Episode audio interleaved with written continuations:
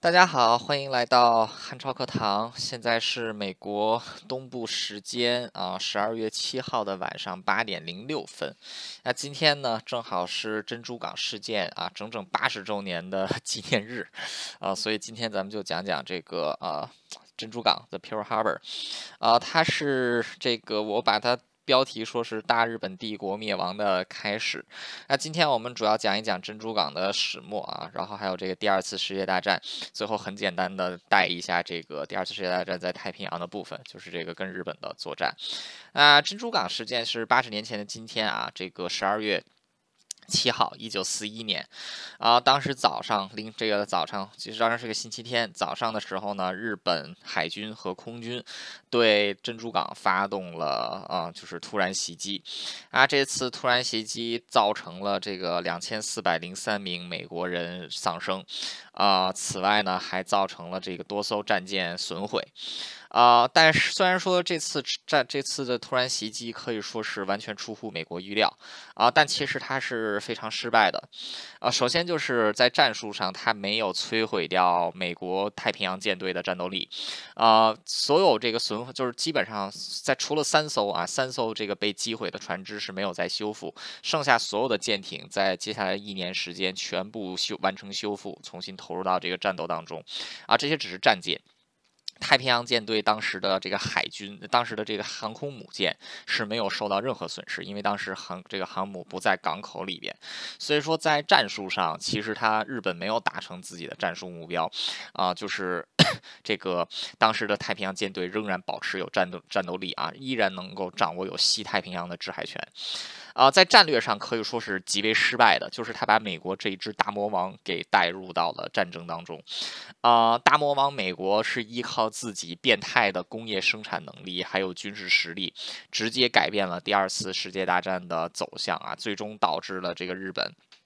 在第二次世界大战中战败，大日本帝国也因此这个被取代啊，这个灭亡掉了。那今天我们就来谈一谈这个啊珍珠港这件事情，我们就从头开始说，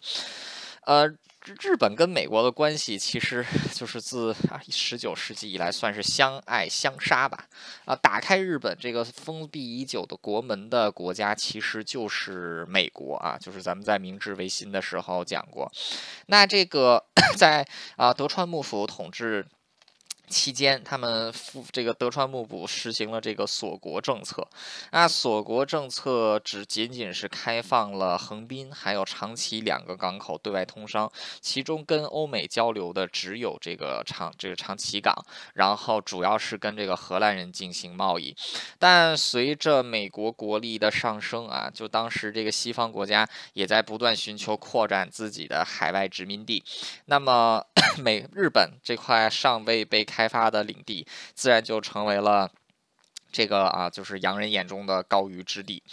那在一八七一八五三年的时候，美国的海军海军这个军官佩里带领着五艘啊，这个啊。这个铁甲舰啊，其实不是铁甲舰，就是镶了铁皮的这个木头蒸汽战舰，来到了横，来到了这个横须这个横横滨港，啊，以这个以武力啊，以武力要挟之下，强迫日本签订了神奈川条约，打开了日本的国门。哎，接下来就是我们明治维新讲到的内容啊，日本进这个啊，这个进行了内一场内战啊，戊辰战争，然后之后明治政府建立，那在西南强藩的把。这个把持之下的明治政府迅速进行了一系列的改革，被统称为明治维新。那日本是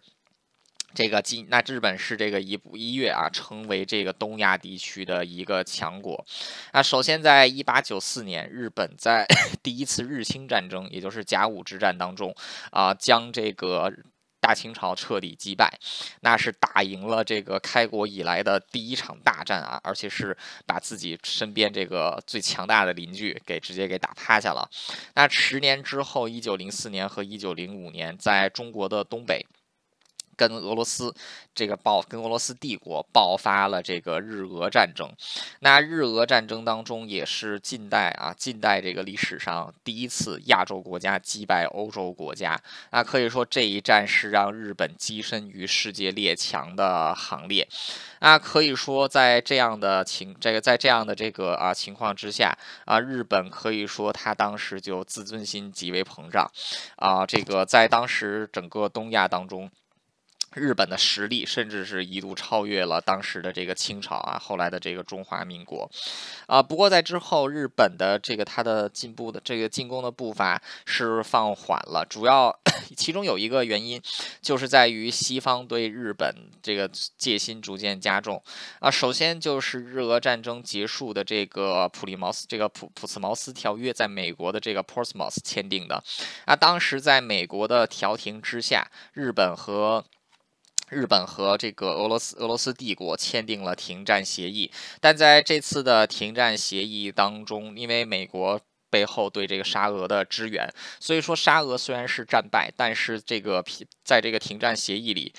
沙俄并没有失去什么，甚至连战争赔款也没有。那因为这件事情在日本也是引起了轩然大波啊，很多日本人就是这个对美国产生了这个非常恶意的感觉，而其实日本人对于美国的。一种反感，其实自这个一八五三年就有，因为当年就是美国的海军打开了这个日本的国门，那这个普斯茅斯条约的。签订，美国在从中的作用啊，更是这个让日本的这个啊强这个极端的民族主义人士啊，对美国更为感到这个啊，就更更为感到这个憎恨。那接下来在第一次世界大战当中，其实日本也是协约国的一部分。那在二一九一四年的八月二十三日的时候呢，日本这个向德国宣战。那当时日本是出兵啊，占领了这个，就是优先是攻击青岛。夺取这个德国在中国。东亚还有这个啊太平洋的一些小的这个殖民地，啊，当时日本其实他们根据 这个日本后来的外企这个解封的外交档案，那日本当时是直接希望接管啊德国在这个太平洋所有的这个殖民地，啊，但是在接下来的这个就是战争结束之后，在巴黎和会当中啊，日本虽然作为一个战胜国啊，但它其实是这个就是当时列强只承认了日。日本在青岛的山，中国青岛的利益啊，就是山东的利益，但是没有承认日本在这个其他地区的，在太平洋其他地区的利益。那因此也是让日本国内再一次对西方爆发了严重的不满啊。巴黎和会当中，中国也是啊，这个因为巴黎和会的缘故，中国当时也爆发了这个五四运动。啊，但是这个在日本人眼中，这一次日本人明白，就是在洋人的眼里啊，日本人始终都是低人一等的，日本人始终都是比不上这些外国人，在他们眼里，自己并不是一个平等的盟友啊，尤其是在这个，尤其是在这个战后啊，尤其是后来，在一九二零年的时候。这个美国的国会还这个通过了新一代的这个移民法案，其中限制了由日本前往美国的移民啊，更是这这个就种族主义做正奉行的时候吧，那个时候，所以更是加深了日本，尤其是日本对于啊西方国家，尤其是日本对于美国的不满。啊，那么这个接下来在接那接下来就是这个在第一次世界大战之后，为了重建世界秩序，所以这个美国、英国这几个当时啊，美国、英国、法国这三个当时的大流氓啊，就在一起这个撮合着其他国家一起签署各种这个 条例来限制军武发展。那当包括跟日本就和美国和英国签订了关于在限制在太平洋地区发展海军的条。条例啊，这个条例无论是对英国还是对日本都是不利的，但是对美国来说却有一定的优势啊。但是这个第一次世界大战之后建立的这个国际联盟本身的公信力很快就遭到了挑战啊。首先就是在。这个啊，欧洲地区当时这个的就是当时欧这个在随着希特就是纳粹的崛起，但当时的这个国际联盟对纳粹采取的是无视和纵容的政策，那英国和法国采取的是绥靖的政策，啊，对这个当时德国他在战后所应该遵守的一系列规定，并没有做出直接，并没有做出强力的执行，啊，甚至在德国后来这个。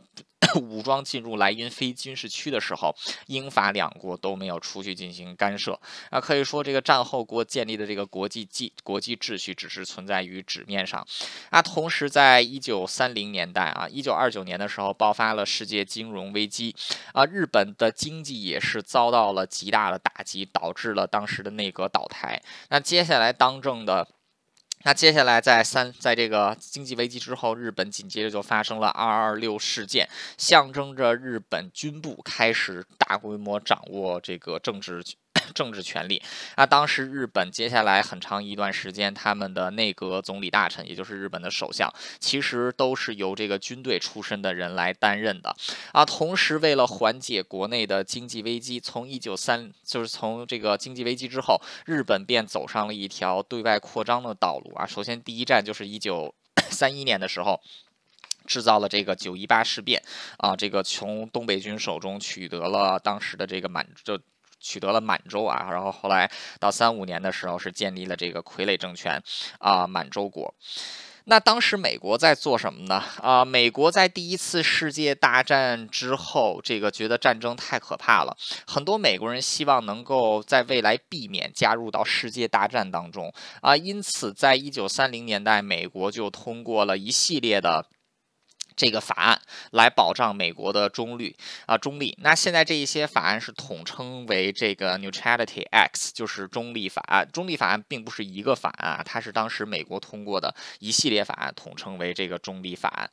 那美国在限制自己对外积极介入手脚的同时，这个德国、意大利和日本可没有闲着啊。德国是在这个欧洲啊，就是先是这个吞并奥地利，后来又是吞并这个捷克斯洛伐克啊。那这个。意大利也是对当时的非洲，尤其是这个埃塞俄比、这个伊斯尤比亚、伊索比亚，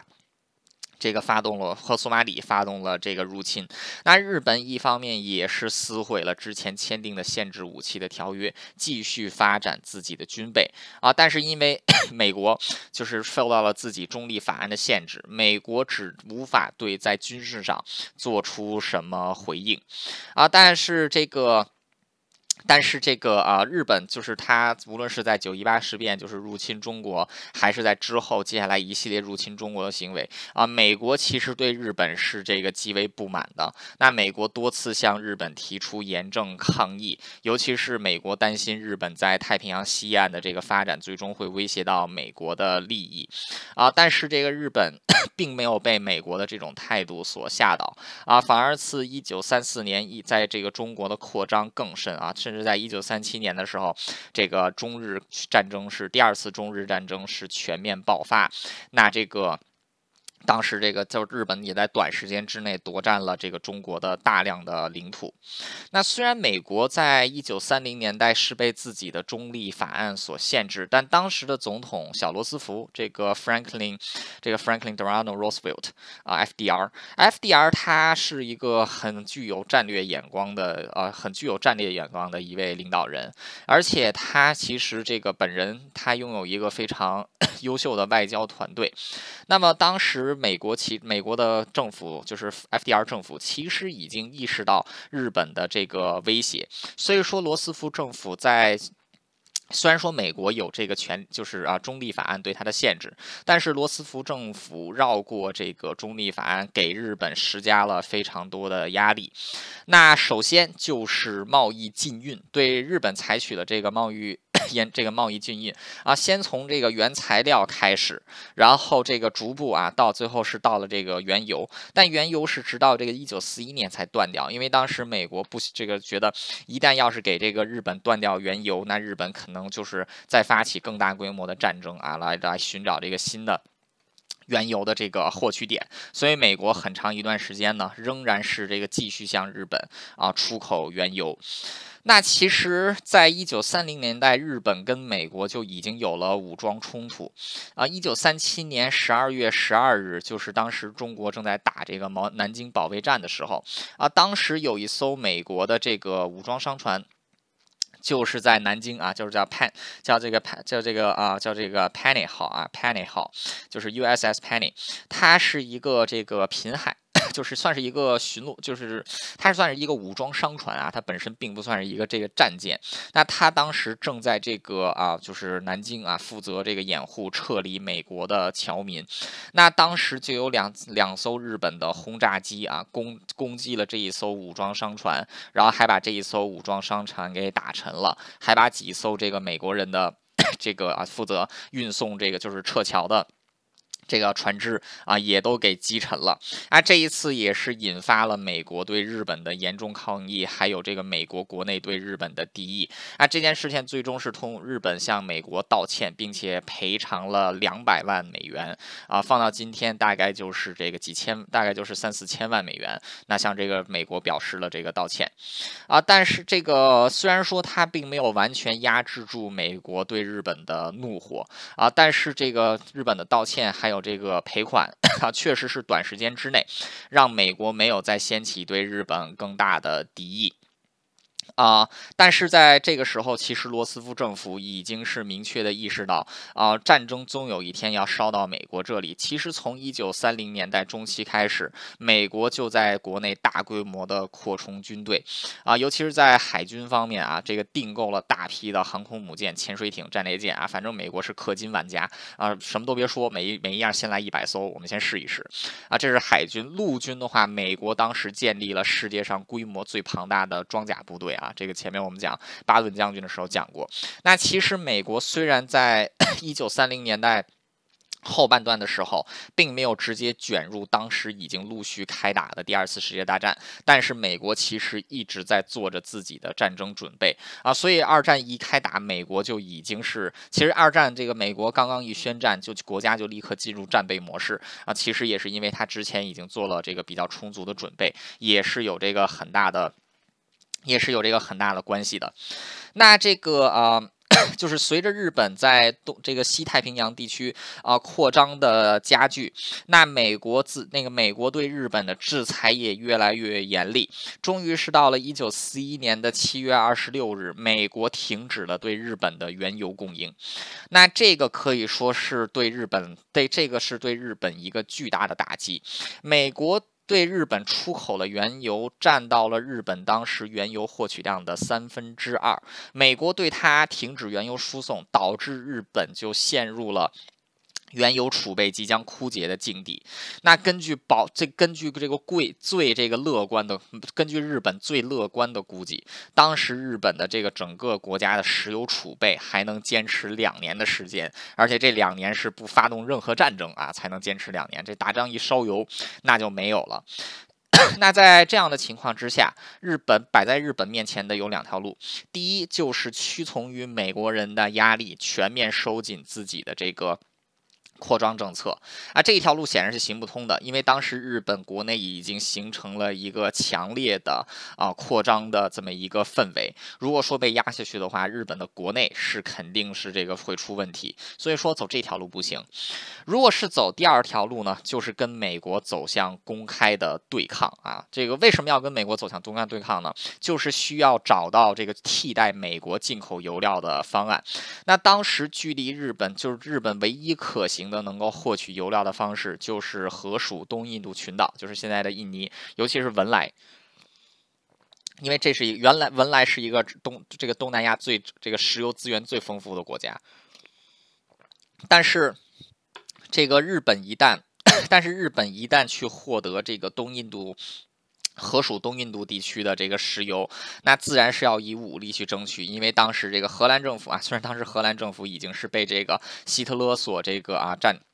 所这个啊，就是控制。啊，但是当时的这个在荷兰殖民地地区的这些势力是是这个反对纳粹的，尤其是倒向英国。啊，所以说日本是日本作为俄罗这个当时纳粹纳粹德国的盟国是没有办法通过贸易手段从这个东印度群岛获取原油，只能通过战争手段，而一旦要通过战争手段的话，就势必引来美国的武力进攻，因为虽然中立法案是不让美国主动介入战争。但是在盟国或者说是美国利益受到严重损害的情况下，美国仍有出兵的。这个美国中立法案并没有限制到美国的出兵。那所以说，日本要想这个走第二条路，第一就是要取得原油。可是要想取得原油，就势必要跟美国一战。那因此，日本就这个把这个那日本走上第二条路，就想到了一个方法是什么呢？就是啊，在这个正式对这个东印度群岛实施占领之前，先把美国的太平洋舰队和做做掉。那这个其实就是珍珠港事件的。这个开这珍珠港事件的开始，那其实当时在一九三零年代，就是日本跟 美国处于外交拉锯的时候，日本国内就已经有了不少的人啊，有了跟美国一战的想法。当中 最有名的就是东条英机啊，这个 Tojo Hideki，这个东条英机啊，一八八四年出生啊，他死的时候后来是六十四岁，他有加入到这个，他年轻的时候是这个。有参与这个对啊苏联的这个就是当时俄国内战啊，当时他作为日本的这个远征军的一员，是前往这个俄罗斯作战。那后来也是在陆军当中步步高升。到了一九三四年的时候呢，他已经是陆军的高层人物。那后来这个到一九一九三四年的时候，成为陆军高层人物。一九三五年的时候，他就成为了日本陆军在这个满洲。最这个最高级的这个军官，那在一九四六年四四零年的时候呢，东条英机被这个封为这个当时的这个陆这个战争啊战这个就是相当于是这个战争大臣啊，这个 Minister of War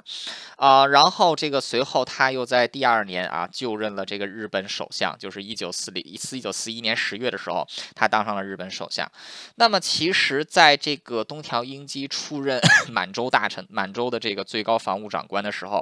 啊，在东条就已经提出来要最终跟美国一战的这种想法，而且这样的想法其实也是这个逐渐的加深。那当时在日本国内，尤其是军部中。不止一个人有东墙英机这样的想法啊，但是这个，而且这个随着跟美国关系越来越恶化，有这种想法的人越来越占到多数。但是当时海军当中最这个功勋卓著的将领山本五十六，这个亚麻木头，他却没有，他却是不是，他却是这个反对啊，要跟这个美国一战。为什么呢？呃，山本五十六曾经在美国留过学，他也是这个。学习世界各地的这个海军情况，那他意识到这个美国的经济体量还有战争潜力是远远超过日本，啊，日本要跟美国一战，最终是走向死路，啊，这个 所以说，当这个美国断掉了对日本的原油之后，那当时在日本的这个政府还有军队高层已经形成了刚才说到的第二种方案，就是在突袭。东印度群岛之前，把这个美国的太平洋舰队给打掉。那当中负责这个策划执行的，非常讽刺的啊，就是这位一直以来与反对对美国开战闻名的这个啊山本五十六大将，海军大将啊。但不管怎么样，这个还这个就是这个军人的天职就是服从命令。所以说，山本五十六虽然极极不愿意打这一仗，但他还是这个用尽了自己的 心思来策划对。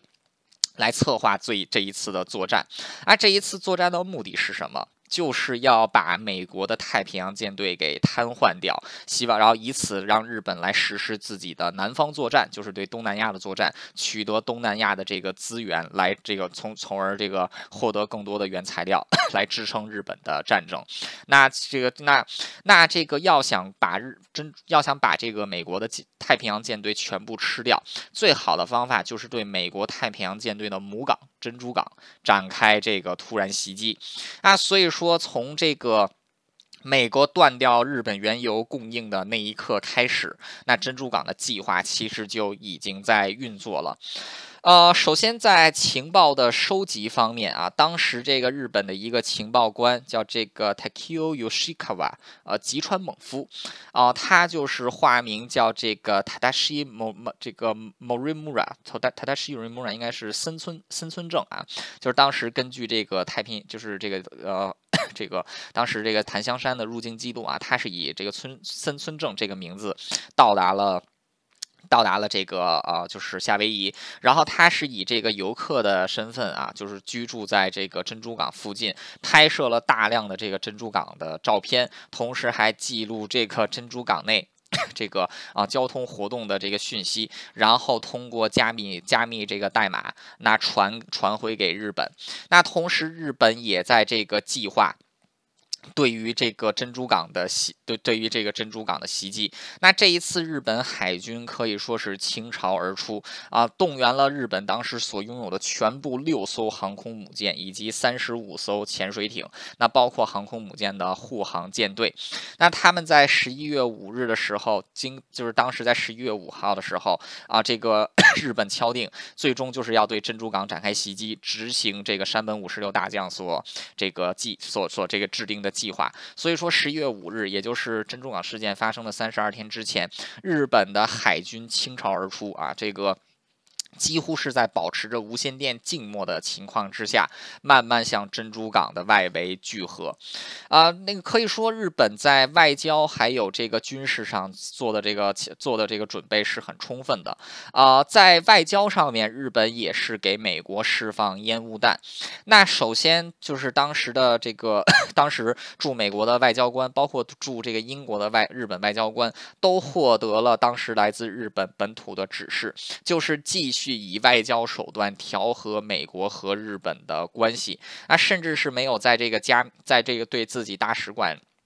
人员的这个加密通信当中提到日本接下来的企图，那所以说日本的这个啊，虽然说日本的当时当时这些外交官员啊，他们都是感觉到战云密布，但是他们并不知道战云会来的如此之快啊，所以说在外交上，当时日本仍然对美国采取的是这种所谓的啊亲和外交，希望能在这个外交的渠道上来这个获得 来这个解决但现在的问题。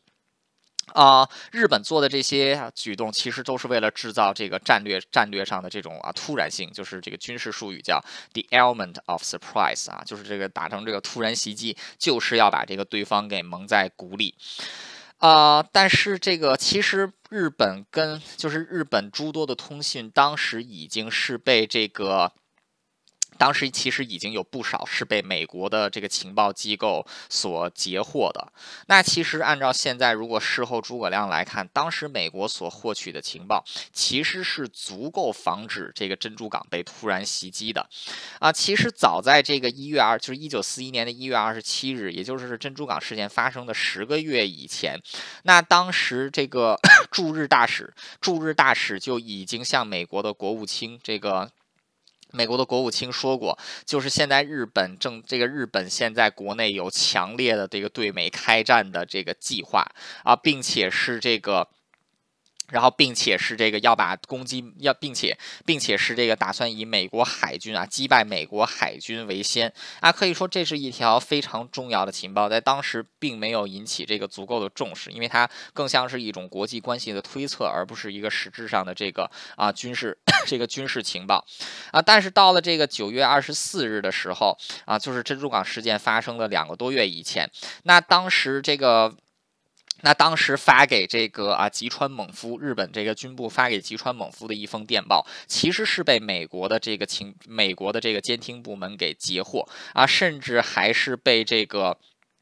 在两个星期之后，甚至还是被这个破解了。那当时其中就是这这条这条消息，并没有是说这个当时日本要进攻军港，而是让这个吉川猛夫了解到美国海军在清晨时候珍珠港的活动迹象啊。但是这条情报虽然说是送到了这个 就是美军的高层手里，但当时也没有引起足够的重视啊。可以说，因为这个当时其实有诸多的情报送到美军的各个部门，但是始终美国人没有。搞搞清楚日本人真正的计划，这个是有两个方面的原因。第一是美国当时没有一个统一的情报体系，陆军、海军还有这个。国还有陆军、海军，还有这个国防部下属的诸多的这个 情报机构之间是没有建立长期的合作的啊，所以说自己是没有向自己这个内部来进行这个情报的沟通，还有情报的传递，所以说大家各自握有拼图的一块，但是始终没有人把各自的拼图凑在一起，拼出一个这个完整的图案来。那同另外一个层面就是不得不说美日本当时的这个。就是他的这个 element of surprise 做的很好，就是他们不懈的外交努力给美国人造成了这个日本希望能够通过外交渠道来解决问题的这么一种错觉。所以虽然有诸多的 这个啊诸多的这个关于日本即将这个日本的这个啊就是 hostility 日本的这个啊敌敌意这关于日本敌意的情报不断的是送到美国这个美国政府和军队高层的人手中，但始终都没有得到足够的重视。那么，终于是到这个到到那这个后来，甚至到了这个珍珠港的前两天啊，当时这个。美国就已经拥有了，甚至是一个情报都送到了总统罗斯福的这个桌子上，就是当时日本的海军几乎全部离开了自己的军港，啊，但是当时美国他们是认为日本海军的目标不是东太平洋，不是太平洋，而是前往东南亚，在东南亚寻求开战，啊，所以说美国也没有往自己的这一个方面想，那可以说是由于一系列的情报失误，导致了这个美国。在接下来的这个珍珠港事件当中，可以说是被突然袭击，啊，但是其实这些情报也起到了一个重要的作用，就是当时这个当美当罗斯福总统接当罗斯福总统还有海军还有这个美军总参谋部高层，他们接到这个日本海军已经全部离开港口，在不知海域游弋的时候，那美军当时也做出了一个决定，就是将太平洋舰队的主力从珍珠港中。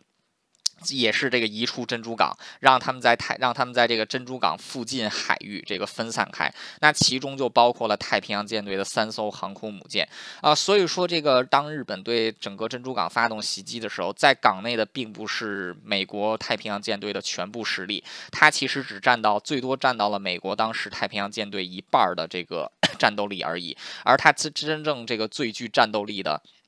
这个航空母舰编队啊，其实当时并不在珍珠港，而是在接到这个日本就是这个海军全部出港的消息之后，他们就已经出港了。但不管怎么样，珍珠港事件绝对是日本在情报上的一次胜利，和美国在情报上的一次啊，就是一次大失败。那紧接着就到了这个十二月七号。一九四一年十二月七号这一天，那当时这个珍珠港事件就正式发生了。那在当天凌晨的时候，其实，在珍 珍珠港外围的侦察船就已经侦测到了日本的这个日军的这个动向啊，尤其是发现了这个日军的潜水艇，并且迅速这个上报给了当时在珍珠港的在珍珠港的这个。这个指挥啊，然后接着就是在六点零五分的时候，就是在这个日本潜艇的动向被发现两个小时之后，第一波日本的这个攻击攻击这个攻击战攻击飞机就已经起飞了。那当时日本的航母这个航母已经是到了距离这个珍珠港不到三百英里远的地方，那珍珠港已经完全处于这个日本舰载机的攻击范围之内。所以早上的六点零五分，第一波这个日日本的第一波这个攻。攻击部队从这个自己的舰艇上起飞，那第一波攻击部，这个第一波这个攻击队啊，他们这个一共是用了一百八十三架，这个啊，就是一共一百八十三架飞机啊，分成这个分成这个三组，那当中有四十三艘是这四十三架战斗机是零式啊，是当时这个世界上可以说是 性能最优秀的舰载机，那这个在第一波攻击编队。起飞之后的啊，起飞之后的一个小时，第二波攻击编队的一百七十架飞机也从自己的甲板上起，也从自己的航板上去这个甲板上起飞了啊。换句话说，日本的这个两波攻击舰，这个两波飞机都是在第一攻击还没有发生之前就已经从就已经升到了空中啊，开始向这个珍珠港飞过去啊。但其实珍珠港的第一枪并不是日本打的，而是美国打的，就是当时在海外的这在珍珠港外围的。外围海域的美国驱逐舰。发现了日本的潜水艇啊，当时当当时他们不知道这是日本的潜水艇，只知道是一艘潜水艇啊。因此，这个因为 它不是自己的这个潜水艇，又是在自己的军港范围之内，所以这个当时的驱逐舰啊，这个就向这个潜水艇这个发射了这个炮弹，并且还将这一支潜水艇给摧毁了。所以说，珍珠港事件的第一枪并不是日本人打的，而是美国人打的。但不管怎么样啊，此时这个美军并没有发现大规模的这个。飞机迫近珍珠港啊，直到是到了七点七点零二分的时候，当时位于珍珠港的雷达站监测到了这个大规模的飞机正在靠近。但为什么没有这个提出警戒呢？很简单，日本当时的这个战斗机并不是直扑珍珠港，而是先转向珍珠港的西南，再转东南，再转向西北，走了一个迂回路线。结果这一支飞机从雷达上看去就不是从西边过来的，而是从东边过来的。那当时的雷达人员认为这个是从美国本土飞过来的这个一波。一波这个蜘一一波这个飞机要掉到珍珠港。啊，因此并没有这个提出这个，因此并没有就是啊预警。啊，这个没有提出这个预警的军官啊，叫这个 就是啊叫这个啊这个 Kermit Taylor，Kermit Taylor 后来并没有受到军法从事。啊，因为当时这个整个美军的这个。整个美军的情报体系都被蒙蔽，从上级军官到下级军官啊，对，就是都对这件事情可以说都应该负责，因此没有让这个 Taylor 背锅。Taylor 后来是在一九六一年的时候，以这个 中就是空军中校的身份啊，这个退役。啊，不管怎么样啊，这个当时就是这个。可以说，就是在完全没有准备的情况之下，甚至在错失预警机会的情况下，啊，美国的在海，美国太平洋舰队在珍珠港内的这个剩余舰艇啊，遭到了这个日军的突然袭击。那当时这个突然，那当时的这个袭击是，就是在这个七点四十当当天啊，七点四十九分的时候，啊，可以说是清晨的地狱里，地狱这个清晨的阳光，这刚刚布满珍珠港，日本的这个攻击就开始了。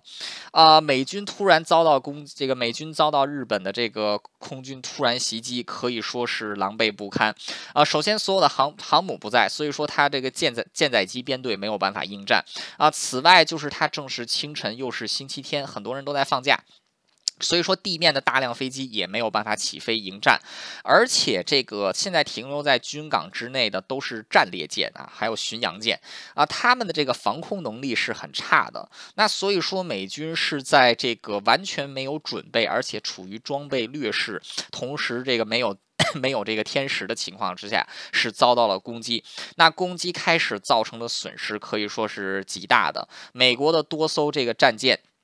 相继被鱼雷和炸弹击中啊，造成了大量的这个损伤啊。但是美军其实在珍珠港战珍珠港这个事件当中展现了极强的战斗力，就是美军并没有这个惊慌失措，而是迅速组织起这个啊还击啊。但是因为这个。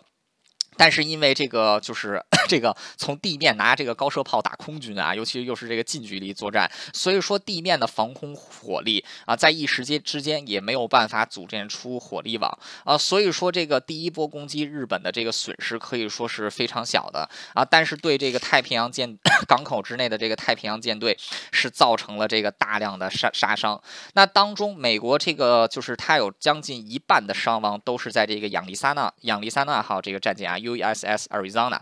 那当时是在八点零八分的时候，有一艘这个鱼雷啊，它有这个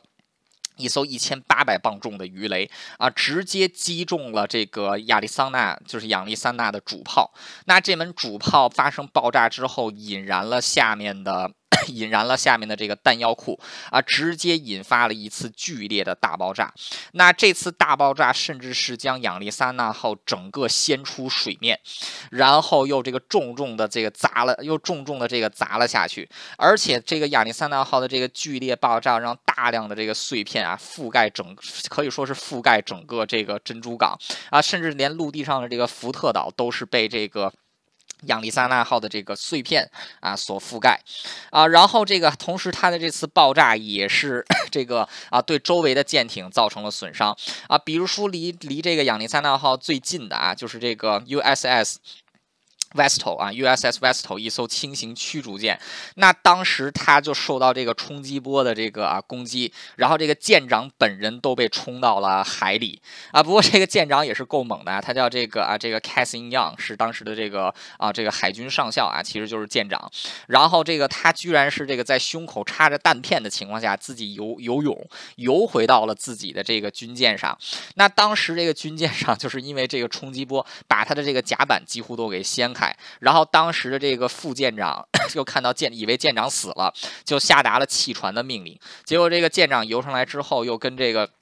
又撤销的那个命令，就说啊，这艘船不用，还沉不了啊。然后结果就把这个，结果最后这艘船确实是没沉啊，并且后来在第二波攻击的时候，这个第二这艘船，这个这艘这个 Vestal 还是提供了比较不错的防空火力啊。舰长也是很猛，所以舰长这个在 之后，也是被授予了这个荣誉勋章啊。但是亚利桑那号就比较惨了，因为是火药库爆炸啊，舰首直接被炸断，然后迅速这个进水沉入到海中啊。舰艇之上的一千一百七十七名官兵啊，全部殉职。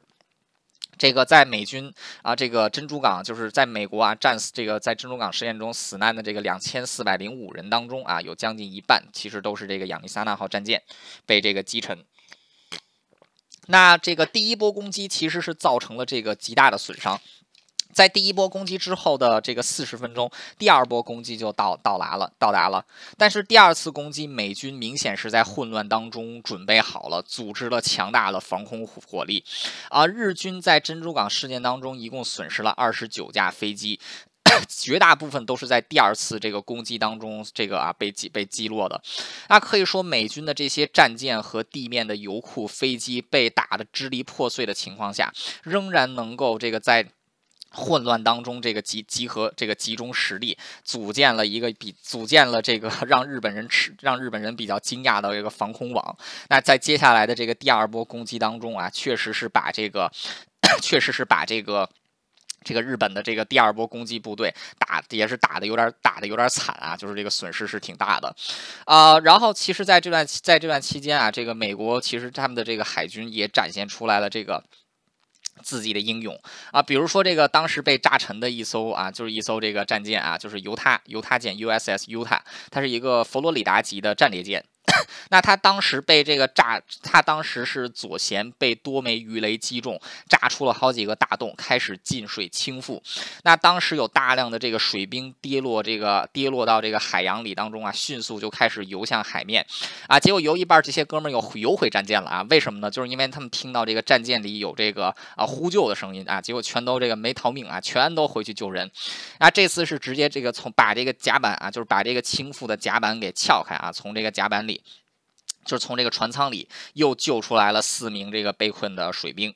啊，可以说这样的这个就是美军其实这个在 整个珍珠港事件当中啊，这样的事情可以说是数不胜数的啊。比如说一个叫这个 Annie Fox 的 Annie Fox 的一个护士啊，她是一个护士军官啊，她从这个。燃烧的油库废墟里啊，这个一一个一个女的啊，就是一个弱女子啊，背了四个这个啊，就是受伤的伤员出来啊，然后这个珍珠港还产生了美国第一个这个获得荣誉勋章的这个有色人种啊，Doris Miller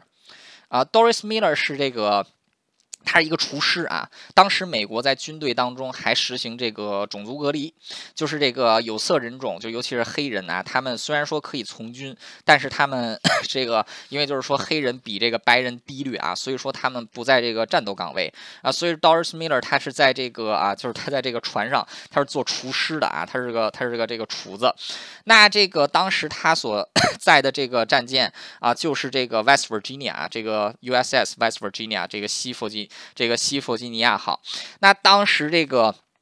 西弗吉尼亚号其实这个珍珠港事件当中也是很惨啊，连舰长本人都战死了啊，结果这个。啊，这个 Doris 这个 Doris Miller 啊，他从这个船舱出来之后啊，第一时间想的不是跳海，而是这个就近操控起一台这个没有人这个没有人的这个啊防空机枪啊，打下来了两架这个日本战斗机啊，所以说这个后来也是因此获得了这个海军十字勋章，还有这个荣誉勋章。呃，美国的第三艘和福特级航母现在是正在建造的，就是要以这个 Doris Miller 来命名啊，所以说这个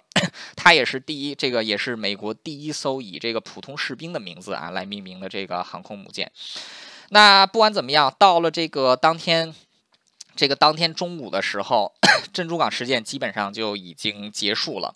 啊，日军付出的代价可以说是非常轻微的，啊，首先只有二十九架战斗机被击落，只有一个人被这个一个人被俘，然后在三十五艘这个在这个珍珠港附近这个派出的日本潜水艇当中，有五艘被这个美军的炮火所击沉，啊，日本一共是付出了 一百二十九个人的伤亡。啊，美军的损失相对来讲就这个更大了，呃，首先这个啊，就人员伤亡来说，美国的现役军人啊有两千三百三十五人战死，啊，然后这个平民有六十八人这个啊战死，然后这个受伤的 这个受伤的平民和军人将近一千两百人，那美国一共是有这个啊一共。一共有这个三过超过三百二十架飞机在珍珠港事件当中受损，其中一半是这个被毁掉，另外一半是这个后来成功修复。那在这个所有的这个战，那所有的这个啊，这个美国海军的这个军舰当中，一共有。一共有这个是二十一艘军舰啊，受到不同程度的损害。那其中当时的这个三，其中有八艘被击沉啊。不过十三艘受到这个损失但没有击沉的战舰，后来全部在一年之内被修复，再次投入战场。沉起来沉下去的八艘有三有五艘被打捞起来，然后修复，又是投入了战斗啊。只有三艘是这个彻底沉下去之后就彻底报废掉了。其中就包括了这个最惨的这个亚利桑那号。啊，珍珠港是绝对是这个日本一次非常成功的偷袭，但是非常可惜的是，它既没有达成自己的战术目标，也没有达成自己的战略目标。啊，首先它的战术目标就是要瘫痪美国的太平洋舰队，但是它完全没有做到。啊，首先太平洋舰队一半的战斗力不在港内啊，它包括它这个，包括它的三艘航空母舰。啊，此外，所有被日军 几乎所有被日军击毁和击沉的这个。战舰都是在一年之内修修复，再再投入战斗啊，所以说太平这个，所以说珍珠港事变虽然说是对啊，就是太平洋舰队造成严重杀伤，但却远远没有达到瘫痪太平洋舰队的这个作用。太平洋舰队仍然能够稳固的掌握西东太平洋的这个制海权，啊，在战略上可以说珍珠港是一个巨大的失败。啊，首先就是大魔王美国啊，这个加入到了战争当中。在珍珠港事件的第二天，这个罗斯福总统就发表了这个著名的这个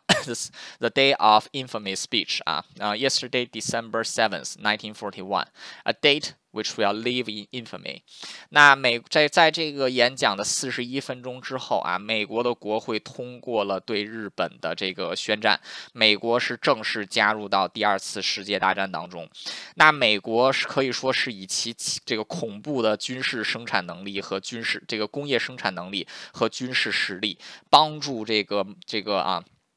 盟国打赢了第二次世界大战，啊，美国的军事生产能力有多恐怖呢？给大家举一个这个简，给大家举这么一个例子，啊，一九三二年，啊不，一九四二年的时候，这个当年啊，当年。德这个英国一共生产出了一万八千架战斗机啊，就是一万八千架飞机。这个德国生产出了两万四千架，苏联生产出了两万两千架。大家知道美国那一年有多少架这个就多少架飞机出产吗？九万六千架啊，是其他这三个国家加起来的还还要多。然后美国当时这个到战到这个二战结束的时候，美国还飘在海面上的航空母舰就有两百艘。相当于美国在二战期间每五天就有一艘航空母舰下水啊，这个即便到今天也是这个大部分国家做不到的这么一个速度。啊，一九四零年的时候，美国的这个军。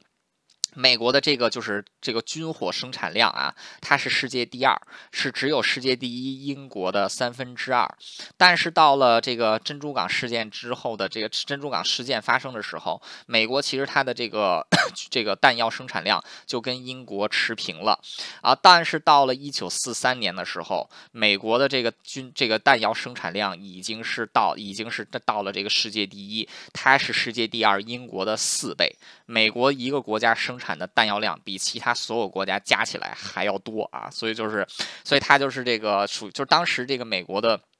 军备物资是源源不断的送到这个欧洲战场、北非战场，还有就是通过这个和驼峰航线还有滇缅公路是送到这个中国战场啊，可以说美国是有这种非常恐怖的这个军备运输能力啊，同时美国还有这个非常。这个非常这个可持续的这种人人才培养啊，日本这个后来它的空军。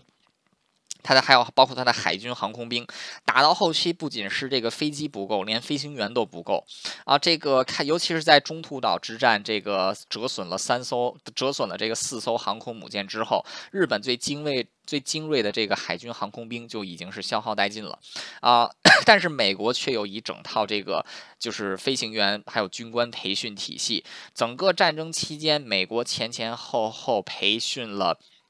培训了超过二十万啊飞行员，这个是其他国家加在一起的两倍还要多啊！就是美国的这个战争的持续性的这个力量太可怕了，它无论是这个军备生产的这个军备生产，还是就是它的军备生产的数量、它的速度，还有它的这个人员的这个培训的速度，都是远远碾压其他的国家。那日本其实就是惹来了这么一个大魔王啊，一个人口 这个一个人口。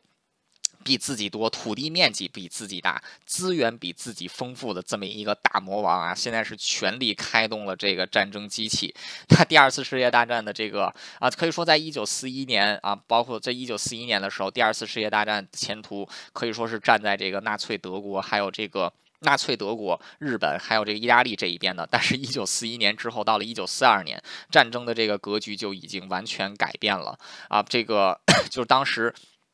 当时这个在三场这个改变第二次世界大战战役当中啊，真土岛、中途岛是美国一个人做到的啊。阿拉曼战役，阿拉曼战役当中，英国大量的装备其实是由这个美国提供的啊。同时在斯大林格勒战役当中，苏联的大量的军备也是美国提供的啊。换句话说，就是三场这个改变二战。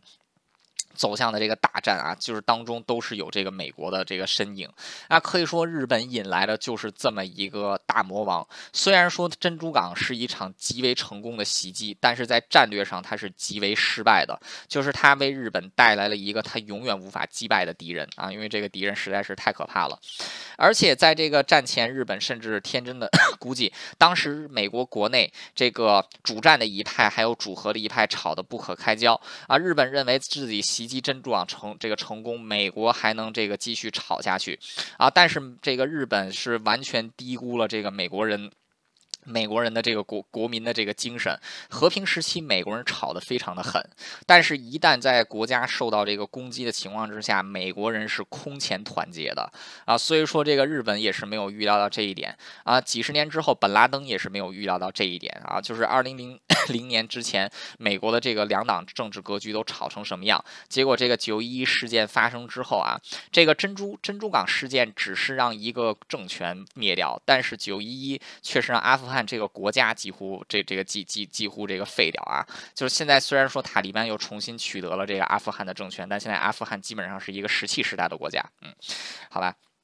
那不管怎么样，这个第二次世界大战太平洋战场的起点，其实就是自这个珍珠港开始，啊，珍珠港美军也是展现了极强的这个修复能力啊啊，在当天晚上的时候，珍珠港的大火就已经被完全扑灭啊，开始这个重建啊，十个月之后，所有受损的战舰就全这个所有修复的战舰就已经入归到这个战斗行列。那同时在珍珠港之后，在这个杜立德。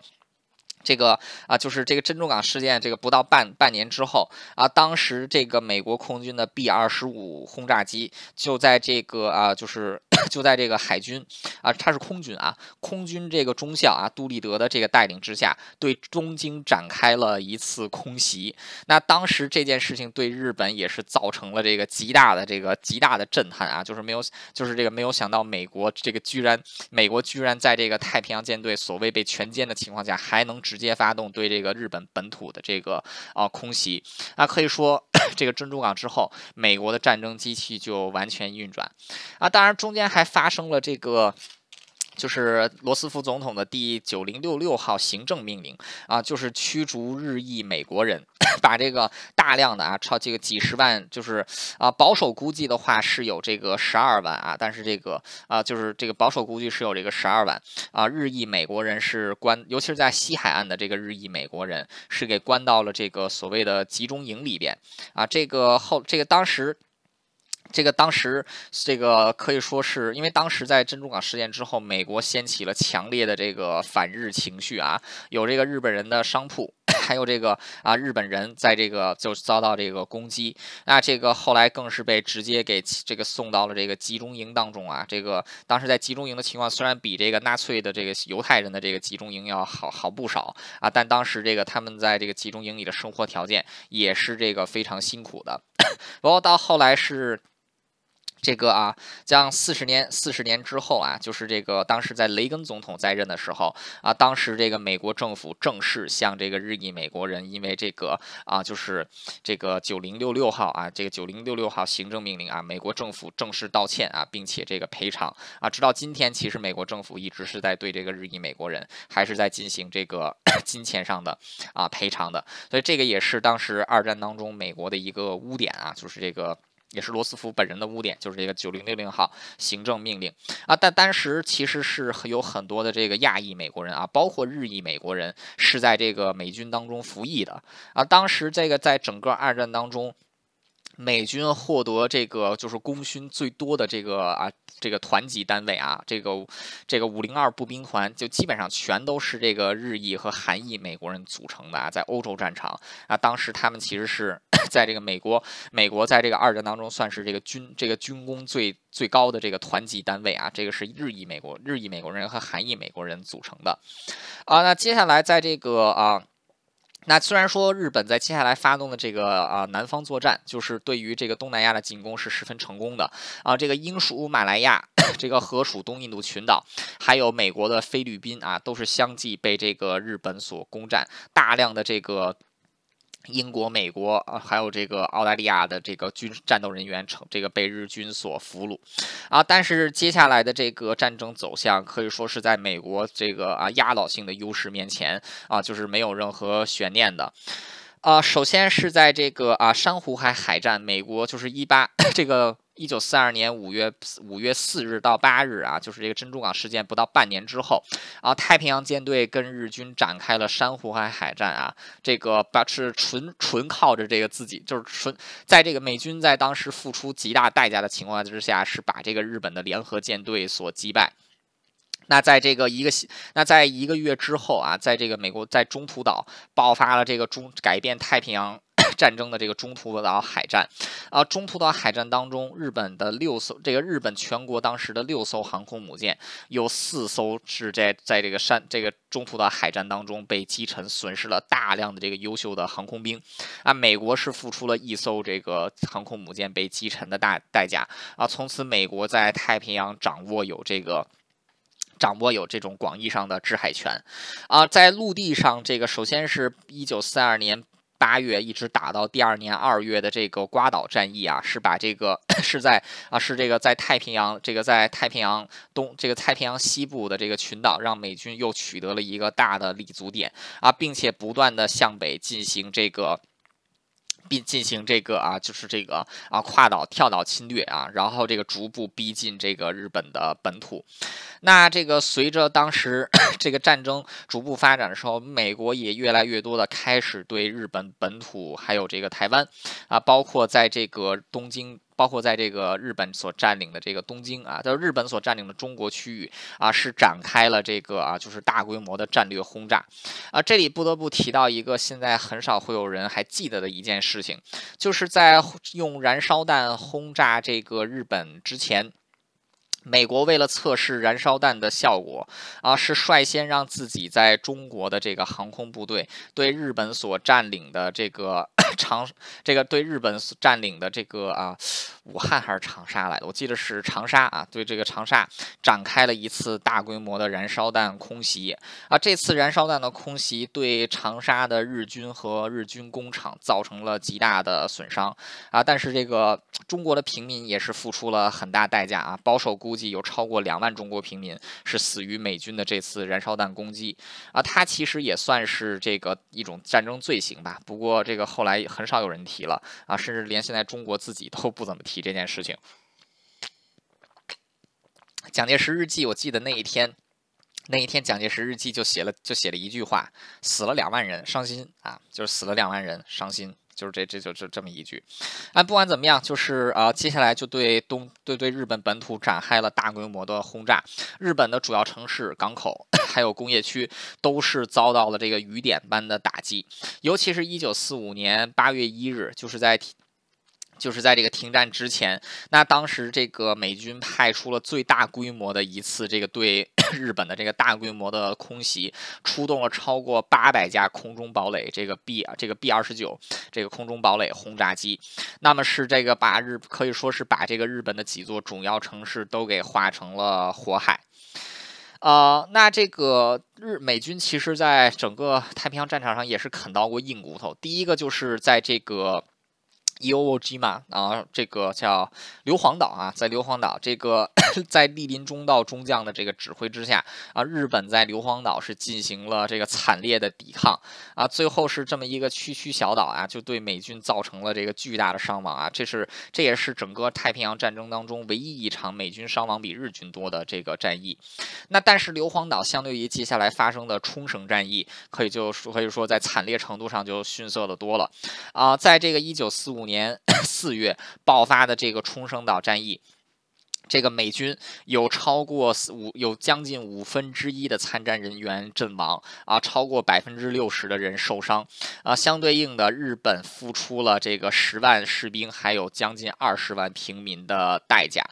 那这个随着战争的逐步推进啊，这个 胜利的旗帜可以说已经完全倒向了盟国的这个。这个盟盟军的一方，那当时这个。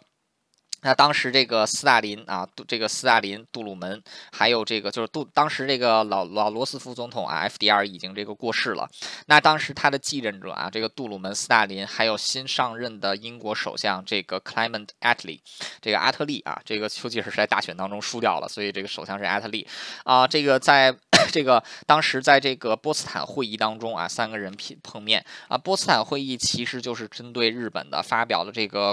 波茨坦公公告。只接受日本的无条件投降啊，这个只接受日本的这个无条件投降。啊，当时杜鲁门总统其实是希望尽快结束战争的啊。这个德拉诺，这个 FDR 对苏联。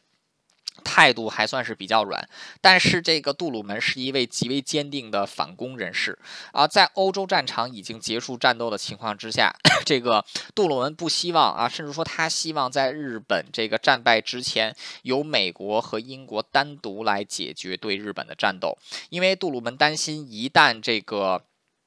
就杜鲁门担心，一旦这个苏联啊，在这个远东地区获得更大的利益啊，日后这个共产主义的势力将会造成极大的威胁啊。所以说，杜鲁门当时是想尽快结束战争的啊。就对日本的空袭而言，在杜鲁门继任之后啊，日这个美军对于日日本本土的空袭是这个呈指数一样的增加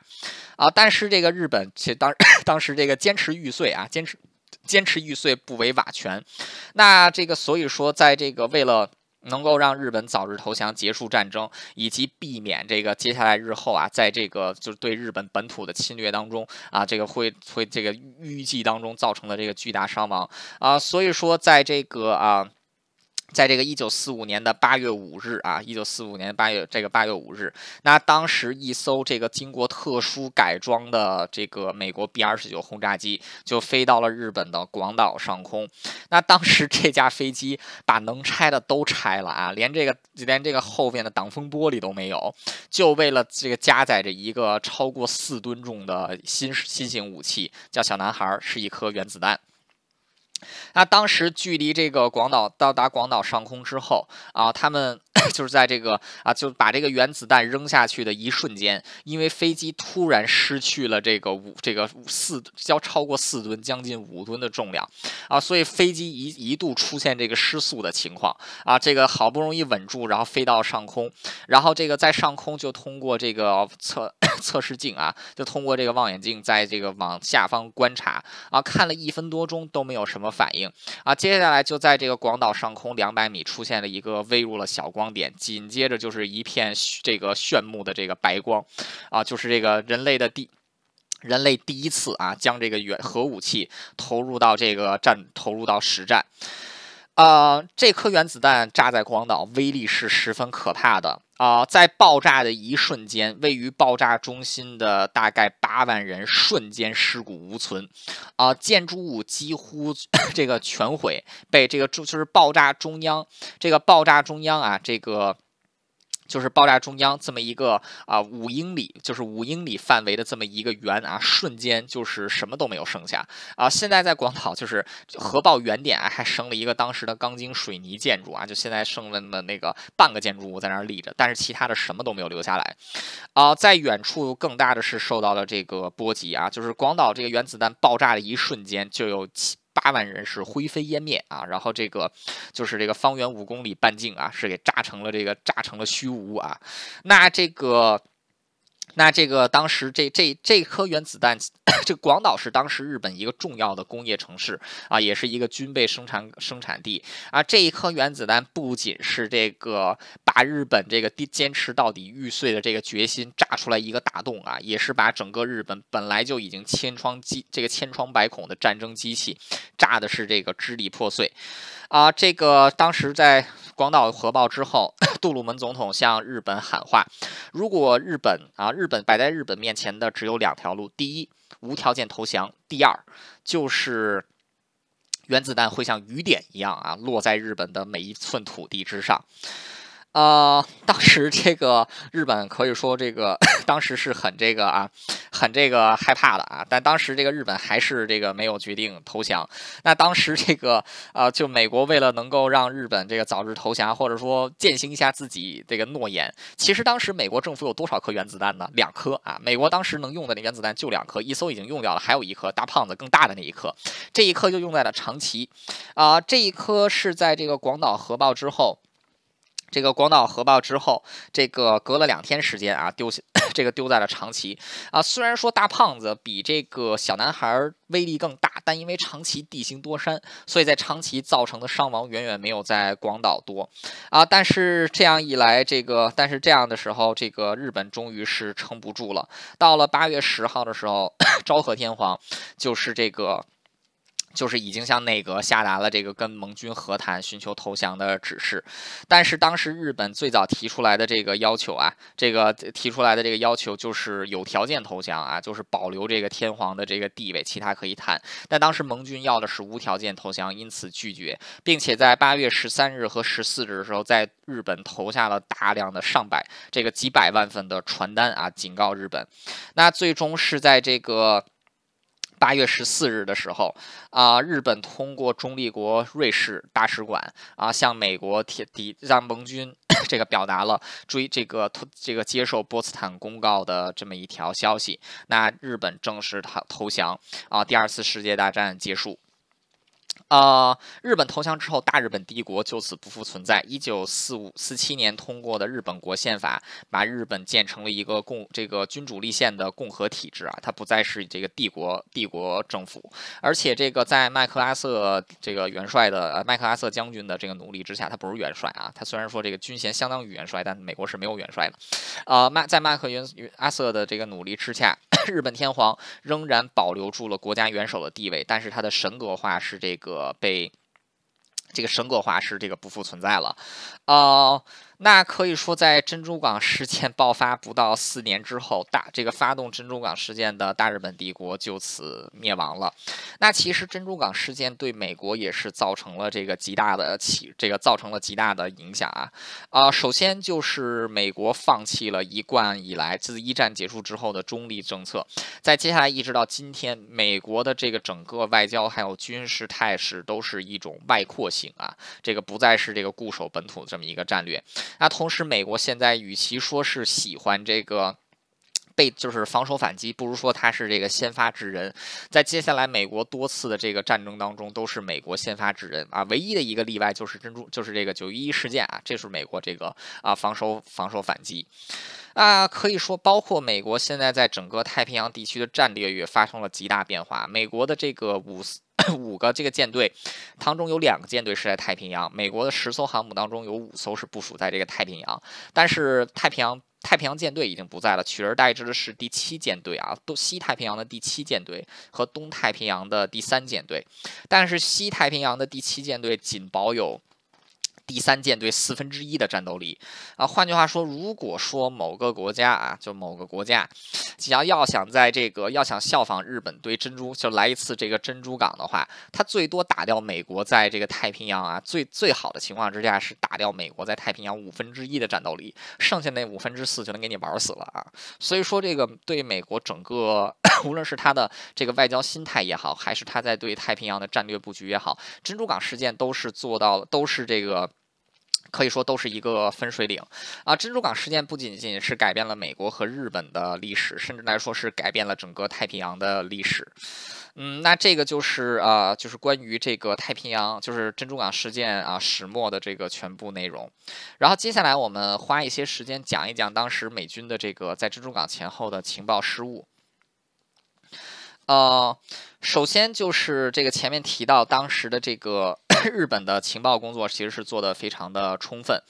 啊，这但就情报体系的成熟而言，其实日本当时的情报体系没有美国的这么啊成熟啊。但是日本在当孩子还好，当时有一个比较中央的情报机构，但是美国没有啊。因此也正是 由于这一点，双方的这个情报的对比发生了这个非常大的不同啊。尤其是在这个珍珠港事件爆发前的一个月。美国的情报体系可以说是出现了严重的这个错乱啊和这个混乱。虽然说美国是这个成功截获了大量的这个日本的 日本的这个啊这个情情报啊，但是很多都是被这个直接。这很多都是被这个直接忽视掉了啊，尤其是在十二月五日啊，在十二月五日是个星期五，那当时这个 美国的这个啊总参就是美国的这个战争部啊，The War Cabinet 就是战时内阁啊，当时已经是获得了。日本海军已经全部离港倾巢而出的消息啊，是在诸多情报，虽然说有诸多的情报都指示日本可能对美国发动突然袭击啊，但是这些情报普遍没有受到重视。为什么呢？就是因为他们完全分散开了。这个陆军没有跟海军沟通，海军没有跟 NSA 沟通，NSA 也没有跟陆军沟通，大家都只是各自有各自的拼图，但没有人会把他们拼到一起去。那因此，这个即 如果说当时能够把这个情报互相 share 一的话，一下。的话，其实很容易就能找到当时日本的进攻方向不是在东南亚，而是在这个太平洋的美军方面啊。所以说这是十二月五号犯的错误。但十二月五号美军做出了一个很重要的决定，就是。让太平洋舰队超过一半的这个战舰驶出这个珍珠港啊，就是这个在这个就离港离港进行这个离港游弋。那后来也是避免了这个太平洋舰队的主力在珍珠港事件当中这个损毁。那这样的话，那如果说当时这个太平洋舰队主力真的全都在珍珠港的话，那搞不好日本的这个啊就是瘫痪太平洋舰队的这个战略啊，可以说就已经是成就已经是这个成功了。啊，珍珠港事件发生的这个将近十个小时以前啊，就是这个时区不一样啊。当时在这个 D.C. 的这个凌晨三点半的时候啊，当时就是美军就已经截获了这个 美军就已经截获了日军这个要对美国突然发动突然袭击，尤其是珍珠港的情报啊。但是这条情报却没这个经过层层的这个 delay，却并没有上传到这个真正做决策的人手里。首先，当时是星期天。当时美军星期天的时候，有一半的人员是这个放假的，所以说情报的传递出现了非常大的问题。那当时罗斯福总统。罗斯福总统本人是很关注情报的啊，当时每天早上和每天晚上，他都要接受一次这个，他都要这个听这个情报人员对当天收集到的情报进行的整理啊。但是这一条这么重要的情报，在当天早晨却没有转交给这个总统，所以说当时美国政府的高层对于这条情报是一无所知的。那甚至在珍珠港事件正式爆发的这个两个小时，这个两个小时以前，美国又截获了日本的两艘加密文件，并且迅速破译。那这个 当时的这两艘啊，当时的这两个情报啊，也是因为这个还没有到白宫简，还没有到这个白宫简报时间的缘故，也是被积压在了这个海军部门啊。直到这个日本这个攻击正式开始之后的两个小时，也就是第一波攻击都已经结束之后，才送达到这个总统手里。那甚至当时美国高层都没有意识到这个日本会对珍珠港发动袭击。那罗斯福听到珍珠港受到这个打击的、受到攻击的消息的时候，其实是这个啊，其实是这个非常震惊的。那这个只是在珍珠港事件爆发的四十二、四十八个小时之前啊，才出就是这个截获的情报，其实就已经足以防备这些消息了啊。但是为什么没能 没能这个破解呢？很简单，就是情报体系过于松散啊，对情对这个情报的这个这个中央这个中央管理化没有做到这个。对这个情报的中央管理和这个分析可以说是几乎不存在的啊，所以说这个在这一方面，当时是这个是美国情报的一大板短一大短板啊，也是这个在情报战上输这个在珍珠港事件当中情报战输给日本啊最重要的这个一个 一个原因啊，甚至啊这里毫不客气的说，这个罗斯福总统本人啊也是有这个。也是应该负有这个严重责任。啊，因为虽然之前有零星的这个情报是传到罗斯福手里，但是罗斯福坚信日本还是要通过外交手段解决跟美国的问题。啊，因此这个罗斯福他是可他是忽略了这些情报的价值，那甚至在之后这个他一直认为日本海军离港是要去攻击东南亚，而不是来自美，而不是来攻击美国。啊，所以当时作为这个美军的这个名义上的最高统帅，罗斯福在此方面。其实也是要这个。负有这个一定责任的啊，不仅是罗斯福了，即便像丘吉尔啊，当时这个英国的情报部门也有通过这个在日本大使馆的这个监听和监视啊，得知了这个日本可能对美国有敌意敌意的这个关系。但当时这个丘吉尔是低估了日本的实力，认为日本没有胆量啊对珍珠对这个美军发动突袭。那事实证明，这个丘吉尔是完全错误的啊。可以说，在这个虽然说丘吉尔跟罗斯福都是世纪级的伟人，但是对于珍珠港情报的这个处理。方面，两个人可以说是这个做的非常的烂啊，这个是两个人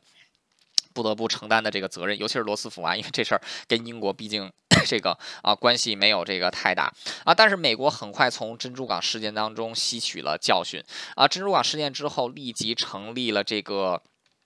这个这统一的情报体系，同时跟英国展开这个深度合合作，双方进行情报体这个情报资讯的交换啊。整个第二次世界大战当中啊，就在珍珠港事件之后。当时盟军的情报这个情报机构的工作效率，还有情报机构所带来的价值，是远远大于这个轴心国的这个三国同盟的。啊，可以说美国在第二次世界，在这个珍珠港事件当中啊，就是美国是一个会吸取教训的国家，这个跟某些国家是不一样的。呃，但是这个。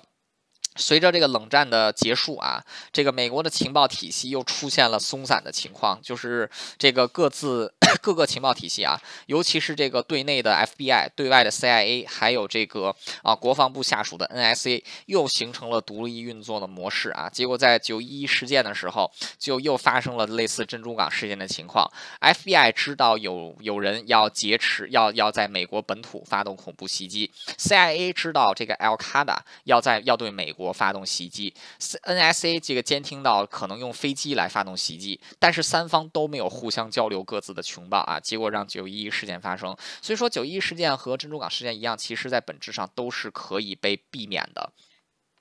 啊，也有这个阴谋论啊，也有这个阴谋论说九一就是这个珍珠港事件是罗斯福刻意策划的啊，为的就是要把美国拖入到战争当中啊。首先在战后，美国是 这个对多次对这个啊珍珠港事件进行调调查，但目前无论是美国政府也好，还是这个学这个历史学者也好，都没能找到这个支持阴谋论的结论啊。所以说，阴谋论在证据上还有这个情理上。也是完全这个，也是这个完全不存在的啊，这个。如果说啊，如果说这个美国美国总统真的是要牺牲两千多人这个水兵的性命啊，然后这个把这个就是把美国拖入第二次世界大战的话啊，这个这这这这这这也太这这个是太太可笑了，这个是这这个是绝对这这种类似这样的想法是这个绝对不可能发这个绝对不可能发生的啊，这样的阴谋论仅仅是存在于这个大家的臆想和推测当中，没有任何的历史资料来证明这一点。那包括在后来这个二战二战当中，罗斯福总统的四个儿子啊，全都是这个上战场作战的。这个包括罗斯福总统的弟弟啊，罗斯福总统的弟弟就是诺曼底登陆战当中第一位啊登上这个登上这个诺曼底的这个师诺诺曼底海滩的这个师长啊，所以这个罗斯福家族 在二战当中啊也是有这个都也是基本上全家都参战了啊，总统是指挥，然后全家都参战啊，把自己的这个四个儿子全都送上前线啊，这个。这总统也是这个够有魄力的，啊，不管怎么样，珍珠港事件到今天刚好是过去八十年啊，啊，现在如果是八十年前的现在的话，美军正在珍珠港在扑灭各地的这个各处的这个大火，对伤员进行紧急的救治。啊，八十年之后，这个东亚的态势已经完全改变了，大日本帝国已经不复存在啊。目前来说，在东亚对世界最大的威胁就是中共国啊，中华人民共和国。但是这个双美国跟中国的军力对比，也不是当年，也跟当年的这个大日本帝国有差距啊。日本当时有六艘航空母舰，美国的太平洋舰队有三艘航空母舰。现在中国有三这个两艘在现役的航空母舰，其中一艘只能当做这个啊训练用，还有一艘只能当做这个试验用啊。然后这个美国是在太平洋有五艘这个航空母舰，啊，然后这个双方在核弹头的比例上啊也是非常悬殊的啊。所以说在这样的情况之下，美国在太平洋已经确立起了绝对的优势。那虽然现在中国。在军事在军事体量方面啊，逐步这个赶上在这个太平洋地区跟美国的差距啊，但是仍然在美国面前其实是不堪一击的啊。但是美国现在也意识到中国很有可能会以武力诉诸解决，以武力诉诸武力来解决台湾问题。但是珍珠港已经发生过一次啊，美国绝对不会，美国一定会想尽办法避免第二次珍珠港的发生啊啊！虽然九幺幺是发生了，但九幺幺九幺幺不是这种国家间的敌对行为啊，九幺幺它是这种恐怖恐怖主义行为，它跟这个战争，它跟这个广义这个就是传统意义上的国家间的战争行为还是有这个。一定差距的，啊，所以说现在就是美国具体在太平洋地区，如果真的打起来，它的战略是怎么样，这个是不得而知的，啊，这个双方现在 也是在太平洋剑拔弩张。啊，但是历史总会有重复的，这个历史永远都是在不断的重复，啊，现在中国这个战狼的这种啊，就是这种态势，跟八十年前的大日本帝国其实是有异曲同工之妙，啊，但是奉劝这个中国共产党也动手之前想一想。你们真的要把美国这一支这个人类有史以来最强大的流氓，这只最恐怖的巨兽拖入到战争当中吗？在上一场，在上一场这个美国，在上一场世界战争当中，美国是一个国家撑起了半个战局，中国。能不能跟美国这么抗衡呢？哈，所以说这是这是这个中国需要抗需要这个想的一个啊非常非常重要的问题啊，就是你能不能打赢美国，这是一个问题。但是美国要打你的话，就不是这个签一个和平协议这么简单了。这个美国是可以把中美国如果说把全部的武器都扔到中国的话，中国是可以被从这个世界上抹掉的。啊，大家可以想一想，如果说中美爆发战争，美国会怎么打中国啊？这也是一个非常这个神、非常这个有趣的、有有意思的这个想法。啊，美国现在虽然说，虽然说我作为一个美国人啊，就是我其实本人是非常讨厌战争的，因为战争会死人，而且这个真打起来，可能本人也会上战场。啊，但是因为热爱和平，所以我们要做好随时打仗的准备啊！就是对付流氓，你要只要拳头比他更硬，这个流氓就不会怎么样了。嗯，好吧，这个就是珍珠港给大家带来的一点启示啊。美国很有可能还会再面临，在接下来发展历史当中，美国还会再面临这个珍珠港，再面临九幺幺这样的事件啊。但是珍珠港事件之后。这个并不是美国被打爆，而是把大日本帝国被打到灭国。呃，这个九一事件之后，这个当时这个 这个 Al Qaeda 认为，通过对美国发动圣战啊，这个通过对马国美国发动圣战，可以把美国颠覆掉啊。但是这个九这个九一一二十年过去了，这个圣战分子没有颠覆美国，但是他们却在天堂找到了更容易的永生的道路。呃，所以说在跟这个就发动任何一场战争之前，或者发动任何一场攻。击击之前，啊，都要这个三思而后行，都要想清楚啊！战争是会死人的，战争是会有这个非常严重的结果，无论胜利者还是失败者。在战争当中都会付出不可弥补的代价，毕竟这个人命就这么一条，死了就是死了，地球也只有这么一个，毁了就是毁了啊，没有办法倒带，没有办法暂停，也没有办法重来。但是因为珍爱和平，所以我们要时刻做好战争的准备。如果流氓要来 砸你家大门的话，那就先把流氓。把在他自己的家里烧死吧。嗯，好的，那这个就是今天珍珠港事件八十周年回顾的全部内容。我们讲了这个珍珠港事件爆发的始末啊，简单介绍了第二次世界大战太平洋战场的历史，以及美国在这个珍珠港事件之前这个一系列的情报失误，以及最后对于现在东亚局势的一点非常个人的想法。好的，本期节目到此结束，感谢大家收听，我们下一期再见。